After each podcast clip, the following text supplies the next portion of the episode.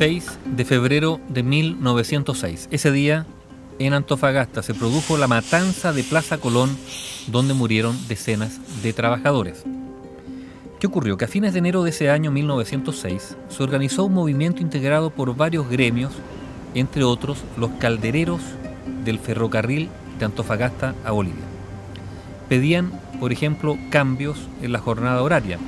En concreto, solicitaban la ampliación del horario de reposo en 30 minutos para sumarlo a la hora con los que ya contaban para almorzar para evitar descuentos salariales provocados por los retrasos en sus horarios de llegada por la lejanía de sus hogares. El 20 de enero de 1906 entonces eligió a un comité que elaboró el petitorio. La circular fue enviada a los empleadores y la mayoría de estos aceptó la extensión del horario de descanso, excepto el ferrocarril de Antofagasta a Bolivia.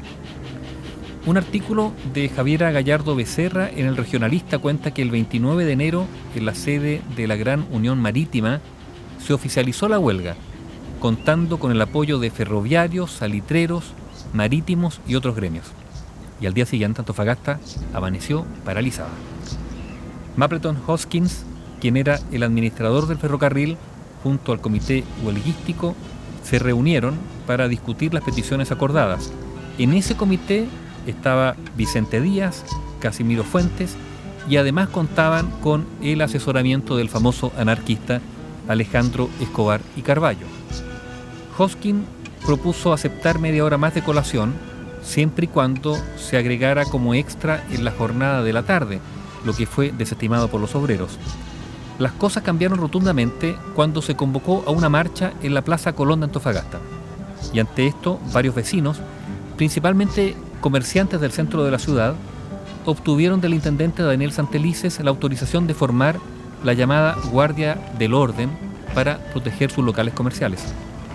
Así se llegó a ese 6 de febrero de 1906. Argumentando la necesidad de resguardar el orden público, el intendente Santelices pidió el desembarco de un piquete de la marinería de la fragata Blanco Encalada, piquete que se ubicó en la esquina del edificio de los servicios públicos. Miles de trabajadores se reunieron esa tarde en la plaza. Y no hay una cifra oficial, pero se estimó en cerca de 2.000 personas. Entonces se hizo presente esta guardia del orden.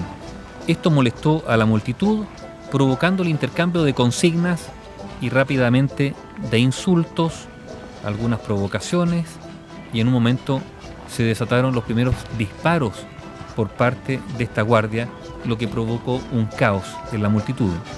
Los huelguistas huyeron hacia la costa, pero justo estaban allí los efectivos de la marinería. Estos después dijeron que creyeron que iban a ser atacados y que por eso abrieron fuego. El diario El Industrial de la época informó sobre el tiroteo. Escribió, fue nutridísimo y duró tres minutos, al cabo de los cuales las autoridades pudieron darse cuenta de la horrible matanza. Las cifras dieron cuenta de 48 muertos, aunque otras fuentes hablan de más de 200. Al día siguiente, los obreros buscaron venganza y así un grupo atrapó a un inglés, Richard Rogers, a quien acusaban de integrar la Guardia del Orden y simplemente lo asesinaron.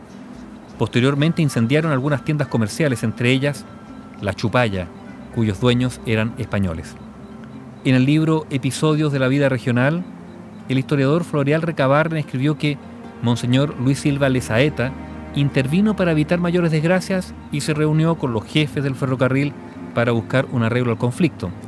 Esto no fue posible y el día 15 los trabajadores retornaron a su faena sin haber conseguido ni la más mínima conquista el desenlace de la matanza de la Plaza Colón en Antofagasta perpetrada ese 6 de febrero de 1906.